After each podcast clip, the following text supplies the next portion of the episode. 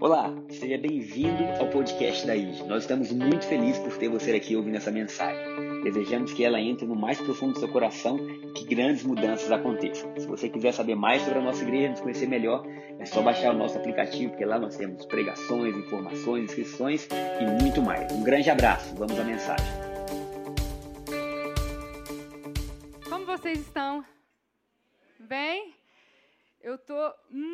Feliz muito feliz, muito feliz. Hã?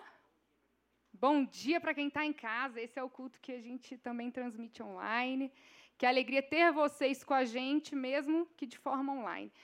E a minha alegria é exatamente porque cada um de vocês está aqui, porque eu sei que Deus escolheu fazer algo nas nossas vidas hoje. Vocês creem nisso? Talvez você tenha vindo para cá só para, sei lá, cumprir um ritual, ou porque é algo que você faz todo domingo, ou porque alguém te obrigou, ou não sei.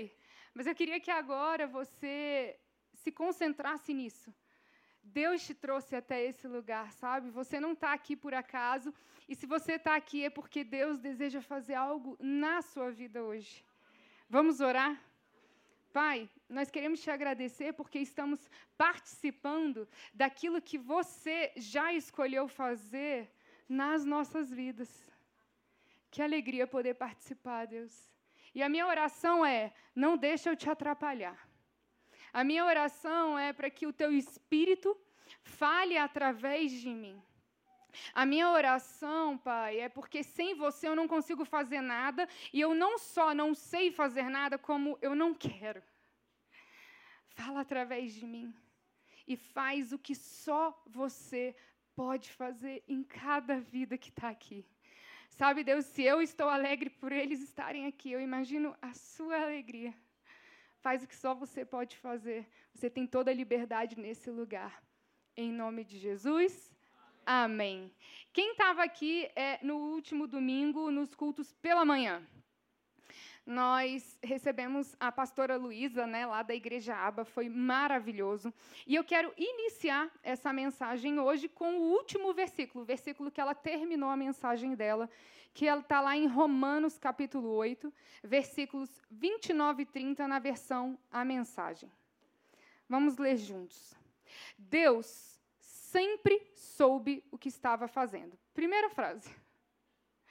Deus nunca foi pego de surpresa. Deus sempre soube o que ele estava fazendo. E ele decidiu. Quem que decidiu? Ele decidiu. Desde quando? Desde o princípio, moldar a vida daqueles que o amam pelos mesmos padrões da vida do filho. Nele, nele quem? Em Cristo, no Filho, vemos a vida humana em sua forma original. Nosso padrão de vida é o padrão da vida de Cristo. Qual é o padrão da vida de Cristo? O tema da mensagem da Luísa foi usufrua de tudo. Porque uma vez que a gente entende que o nosso padrão de vida é o padrão da vida do filho, nós entendemos que nós recebemos o que o filho recebe. E nós desfrutamos, usufruímos daquilo que foi conquistado pelo filho para nós. Acontece que o evangelho não é somente o que Cristo decidiu fazer para nós, mas também o que ele decidiu fazer em nós e aquilo que ele está decidindo fazer através de nós. E o padrão é Cristo. Agora olha que interessante, essa palavra moldar, ela, o significado dela é criar, é dar forma a algo. Então, Deus decidiu que ele nos daria a forma de Cristo. O mesmo Paulo que escreveu essa carta aos Romanos escreveu também no capítulo 12 e deu um, falou assim para a gente: não se amoldem ao padrão, aos padrões desse mundo. Só que é diferente, a palavra moldar tem um significado, a palavra amoldar tem um outro significado. Amoldar é quando você ajusta algo para que esse algo tenha uma outra forma. Então, peraí. Deus deu uma forma a nós. Qual é a nossa forma? Cristo. E ele diz: Portanto, por vocês terem a forma de Cristo, não tentem se ajustar num padrão que é o padrão do mundo e que não é o padrão de Cristo. Portanto, nós precisamos entender que padrão é esse. Porque é muito bom receber aquilo que Cristo disponibilizou para nós, é ou não é? Perdão, reconciliação, justificação, amor. É maravilhoso tudo isso, a prosperidade. Mas o Evangelho não é só sobre aquilo que foi feito para nós, mas o tipo e o estilo de vida agora que podemos viver através dessa revelação. O tema dessa mensagem hoje é o mesmo padrão. Porque a gente vai olhar um pouquinho o padrão da vida de Cristo, para que a gente não só celebre aquilo que ele já fez por nós e que está disponibilizado para nós, mas para que a gente decida viver o tipo de vida que ele viveu. É interessante que Jesus ele gostava muito de falar por meio de parábolas. Eu disse no primeiro culto, porque minha mãe estava presente, que eu lembrei a primeira Bíblia que ela me deu. Ela era rosinha, era uma sacolinha. Gente, eu levava a Bíblia para a escola, para tudo que era lugar. E eu lembro que quando eu comecei a levar a Bíblia para a escola e que minhas amigas souberam que eu estava indo para a igreja, eu lembro que a primeira reação delas foi falar assim para mim: Puxa, será que agora você vai se afastar da gente? E é interessante que, desde ali, isso começou a me inquietar. Será que nós somos conhecidos pelos daqueles que nós nos afastamos, ao invés de sermos conhecidos por sermos aqueles que vão ao encontro daqueles que precisam? E aí eu lembro que nessa Bíblia que a minha mãe me deu, era tudo que Jesus falava ficava em vermelho. E aí eu tinha acabado de ir para a igreja, estava aprendendo tudo, mas para mim o que estava em vermelho era tipo assim: é nisso aqui que eu tenho que focar. Mas a verdade é que mesmo depois de saber que toda a Bíblia ela é inspirada por Deus, eu tenho uma alegria de realmente ler os evangelhos e aprender com a vida de Jesus. E Jesus, certa vez, quando ele estava em resposta àqueles que criticavam ele, por ele andar, receber pecadores, comer com pecadores, ele fala três parábolas lá em Lucas 15, que é a parábola da ovelha perdida, a parábola da moeda perdida e a parábola do filho perdido, mais conhecida como a parábola do filho pródigo.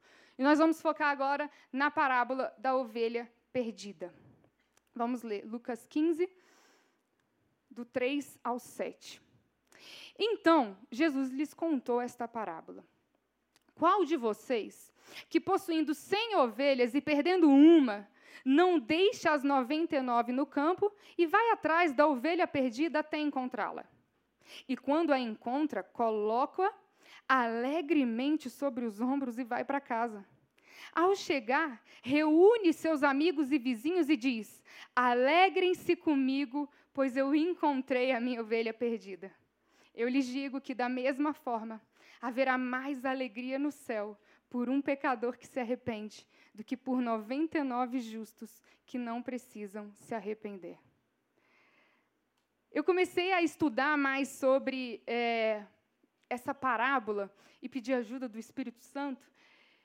E eu descobri que as ovelhas elas têm uma característica, né? elas têm um comportamento diferenciado de outros animais. Por quê?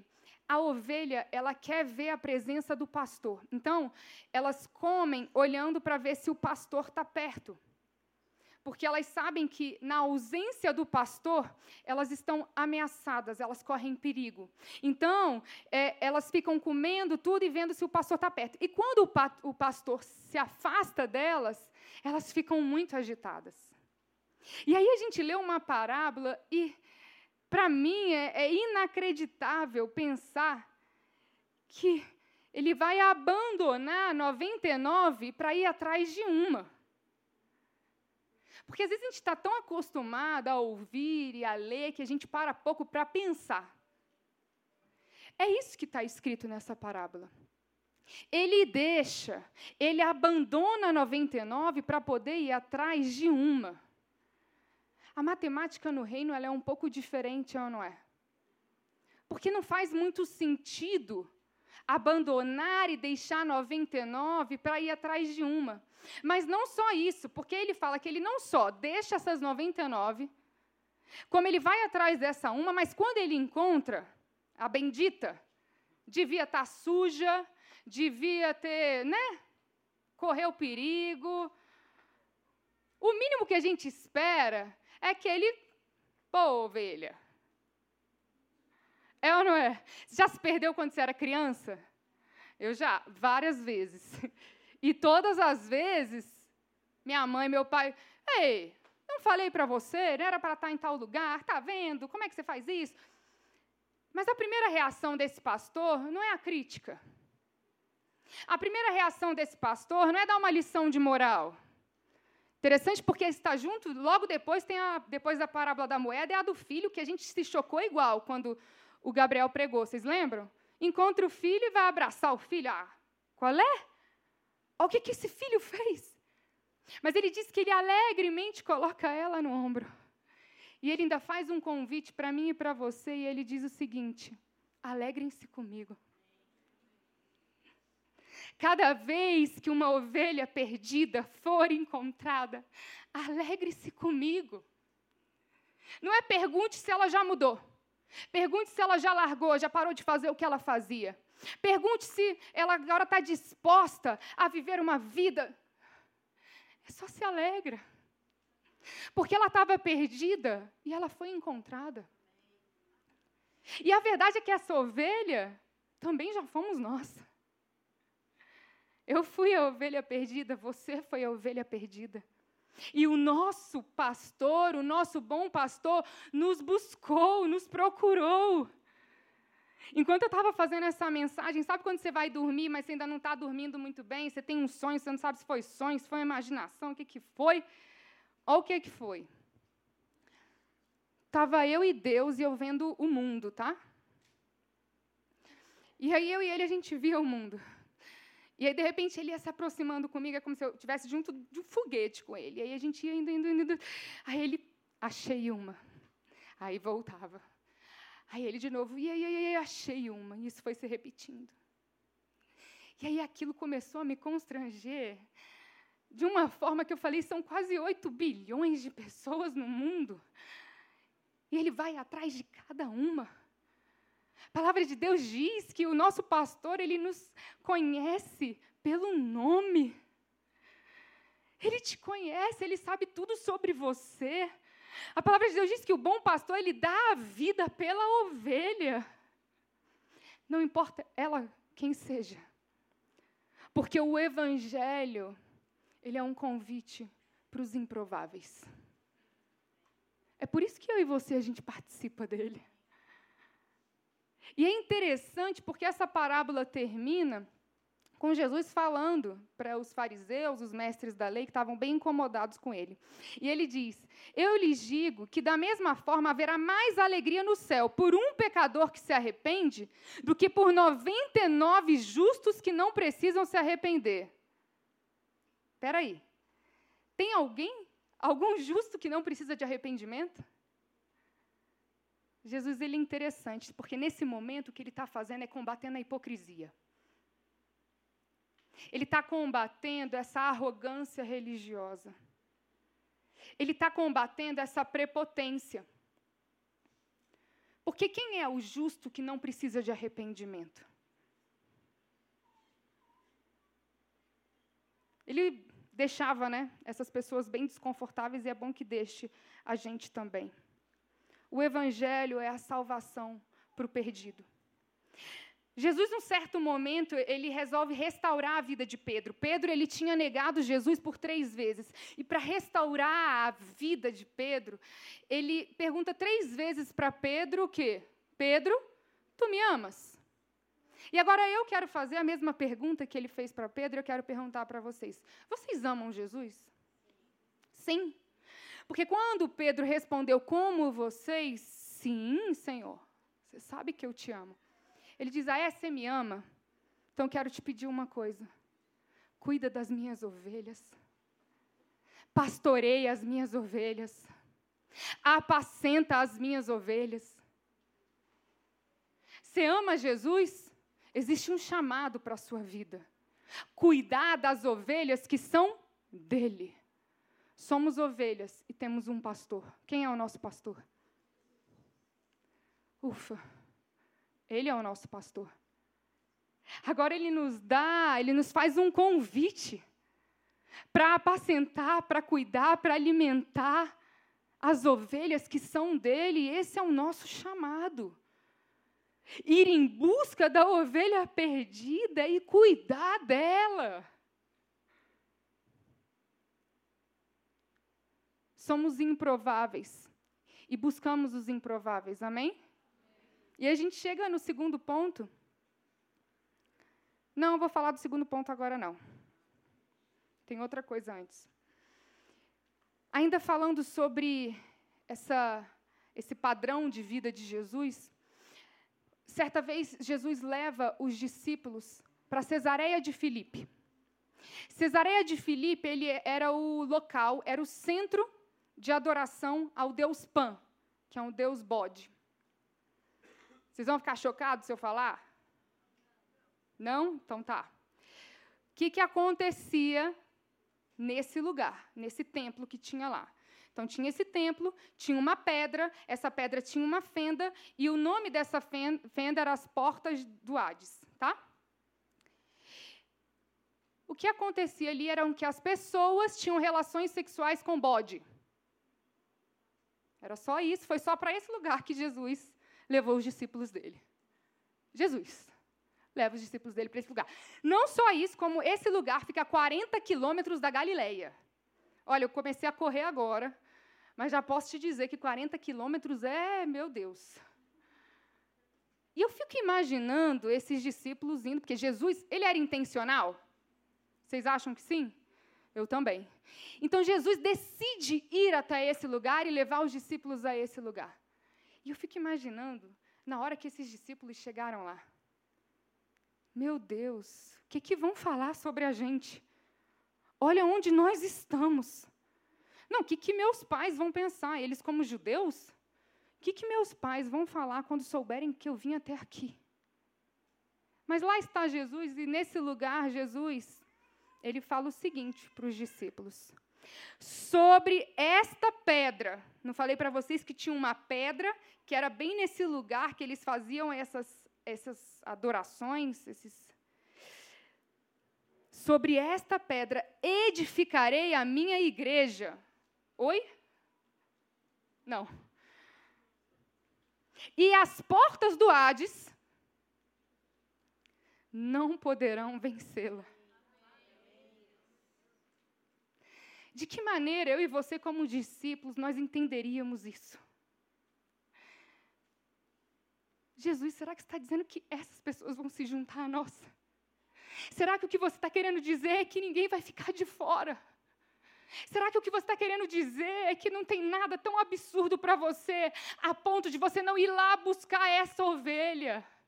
Cuidar dessa ovelha, tratar dessa ovelha? Porque você se importa com todos mesmo? Com até aqueles que fazem absurdos? Sim. E agora sim a gente chega no ponto 2, que é Maria Madalena. Porque ô mulher improvável, é ou não é? Dentre as pessoas mais próximas de Jesus estava essa mulher. Vamos ler Lucas, capítulo 8, versículo 2. É a primeira menção a Maria Madalena na Bíblia. Depois disso, Jesus ia passando pelas cidades e povoados, proclamando as boas novas do reino de Deus. Os doze estavam com ele, e também algumas mulheres que haviam sido curadas de espíritos malignos e doenças.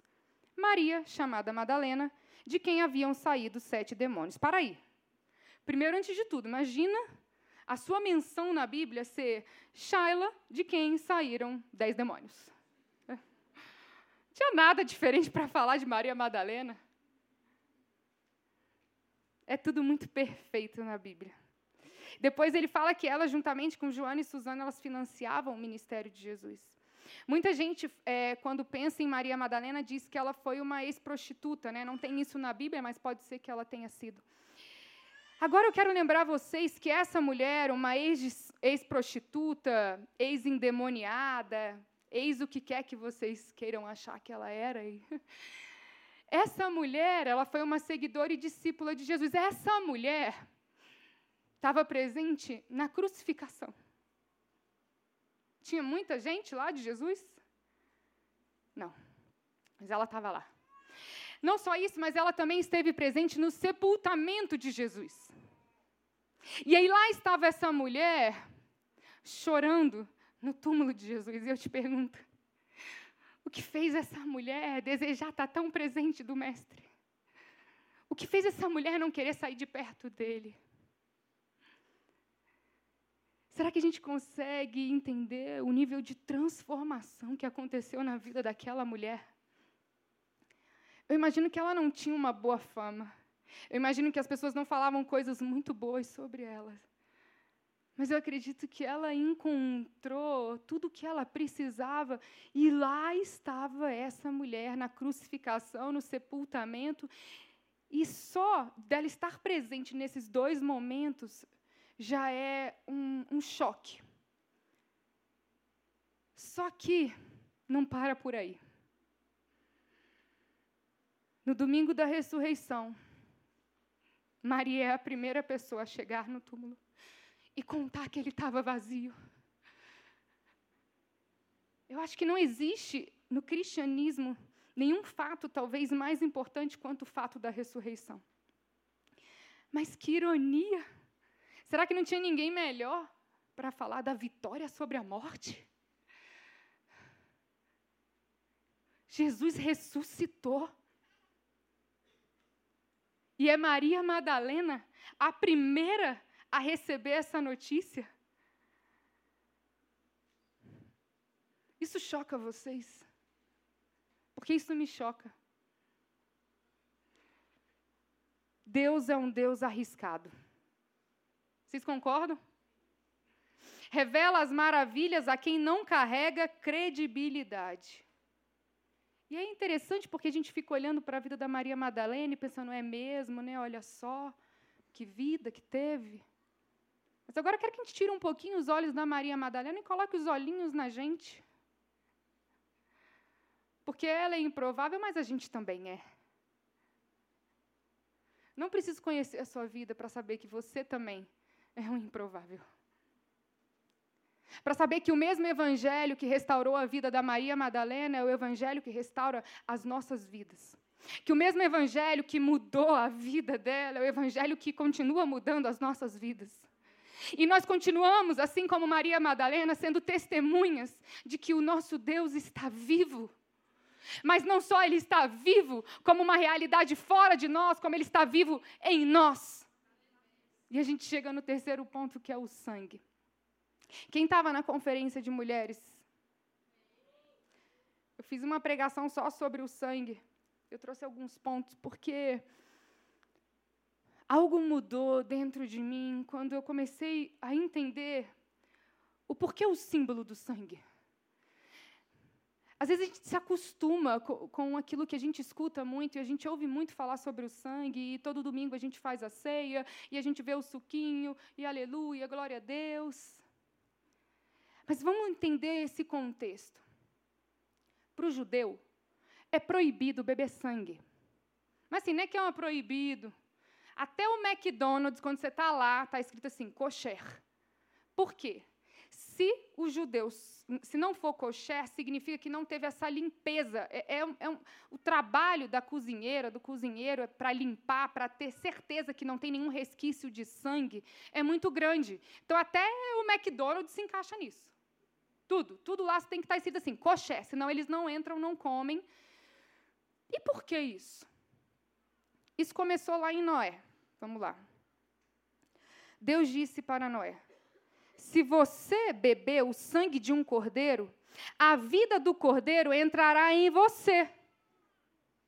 E ele disse para Noé: Então não faça isso.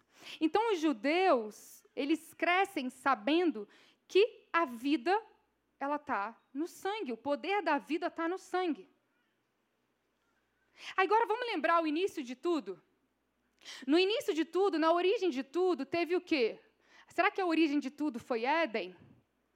A origem de tudo, gente, foi a cruz. Na origem de tudo houve morte.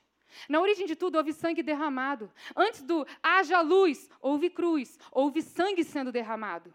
Antes de haver pecado, Deus já havia proposto a solução. Antes da criação, antes dele dar ordem de criação, ele dá ordem de redenção. Antes de criar toda e qualquer coisa, ele já tinha decidido nos amar.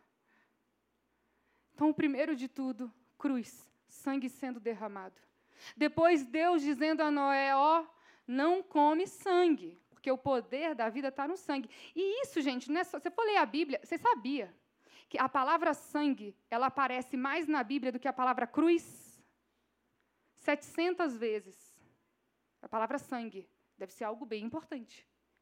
E aí, esse sangue, para eles era algo tão importante que depois, quando os, os, discípulos eles começam a ver, tá, o que, que a gente vai manter da lei, o que, que a gente vai tirar, eles deixam de fora um monte de questões morais que pareciam mais importantes, por exemplo, como a circuncisão, mas eles continuam sendo firmes em relação sangue não. Ninguém continua bebendo sangue. Então, no meio desse contexto, dessa história que todos esses judeus têm com o sangue, olha o que que Jesus fala. João capítulo 6, vamos ler dos 53 ao 57. Em verdade, em verdade vos digo, se não comerdes a carne do filho do homem e não beberdes o seu sangue, não tendes vida em vós mesmos. Mas quem comer a minha carne e beber o meu sangue tem a vida eterna, e eu ressuscitarei no último dia.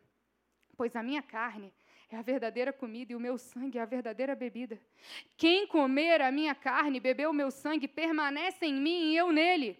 Assim como o Pai que vive me enviou e igualmente eu vivo pelo Pai também quem de mim se alimenta, por mim viverá.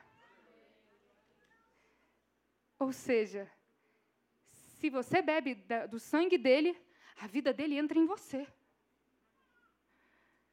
Isso não é uma metáfora. Sabe, a gente não está contando história bonita. A gente está falando de realidade. De uma realidade superior àquilo que a gente pode ver, àquilo que a gente pode tocar. É o sangue do próprio Deus em nós, dando vida em nós, colocando a vida dele em nós. Porque Cristo não é somente o modelo do tipo de vida que nós deveríamos viver, mas ele garante que a própria vida dele entrará em você. Para que aí sim você possa viver a vida da forma que ele vive. Porque por mais que você se esforçasse, seria impossível você viver como ele. Mas ele resolve isso também. E ele diz: Eu vou me sacrificar por vocês, para que você, não importa de onde você veio, não importa qual foi o seu passado, não importa o que você já tenha feito, para que você possa ser uma testemunha minha. Para que você possa viver a vida que eu vivo, é a vida dele em nós. E a vida dele em nós serve a um propósito: viver como ele vive. É muito bom a gente, às vezes, ouvir uma pregação e receber tudo aquilo que ele disponibilizou para nós. Mas a mensagem do Evangelho não é uma mensagem egoísta, onde eu venho e eu me satisfaço simplesmente por aquilo que é para mim. Quando eu sei que existem ovelhas perdidas, quando eu sei que existem Marias Madalenas, que precisam daquilo que está em mim e daquilo que está em você a vida dele em nós, para que a gente possa viver como ele vive. E a gente chega no último ponto. Vou até pedir para o louvor começar a subir. E o último ponto é o mesmo padrão, é o tema dessa mensagem. Porque eu, falando com Jesus sobre tudo isso, eu vi que ele coloca diante da gente uma grande exigência. Posso ler para vocês? Mateus capítulo 5, versículo 43. Vocês ouviram o que foi dito. Ame o seu próximo e odeie o seu inimigo. Mas eu lhes digo: amem os seus inimigos e orem por aqueles que o perseguem, para que vocês venham a ser filhos do seu Pai que está nos céus. Porque ele faz raiar o seu sol sobre maus e bons e derrama chuva sobre justos e injustos. Espera aí. Se você leu o que eu li, Jesus ele está condicionando a nossa experiência como filhos e filhas ao amar nossos inimigos. Porque a vida dele em nós não é simplesmente para que a gente viva a mesma vida que todo mundo vive. Respondendo às questões da, do mundo, da vida, da forma que todo mundo responde. A vida dele em nós é a certeza de que podemos viver como ele vive, isso é, podemos amar aqueles que nos odeiam, podemos abençoar aqueles que nos amaldiçoam. Isso tem que te confrontar. Jesus na cruz ora por perdão.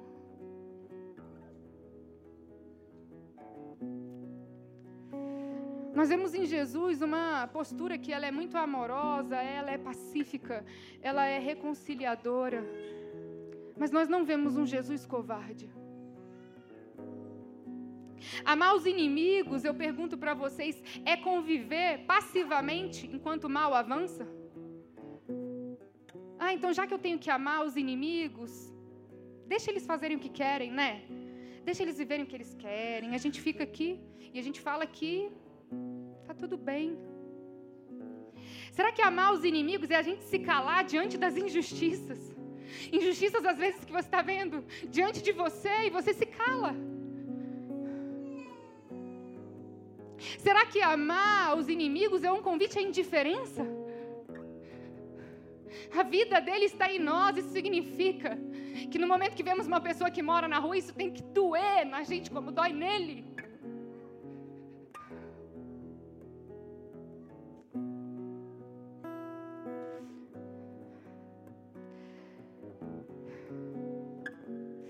Sabe o que o mundo precisa, gente? O mundo precisa da verdade.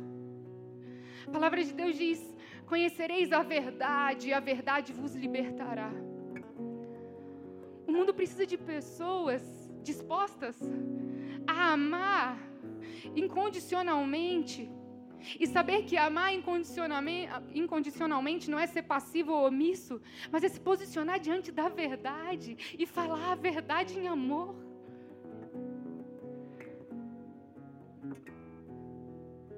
Sabe, o mundo tem tentado nos amoldar a um padrão que não é o nosso.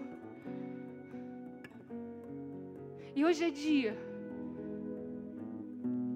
do Espírito Santo destruir mentiras, sofismas, paradigmas, nos libertar de vícios, nos libertar da raiva, do ódio, da amargura.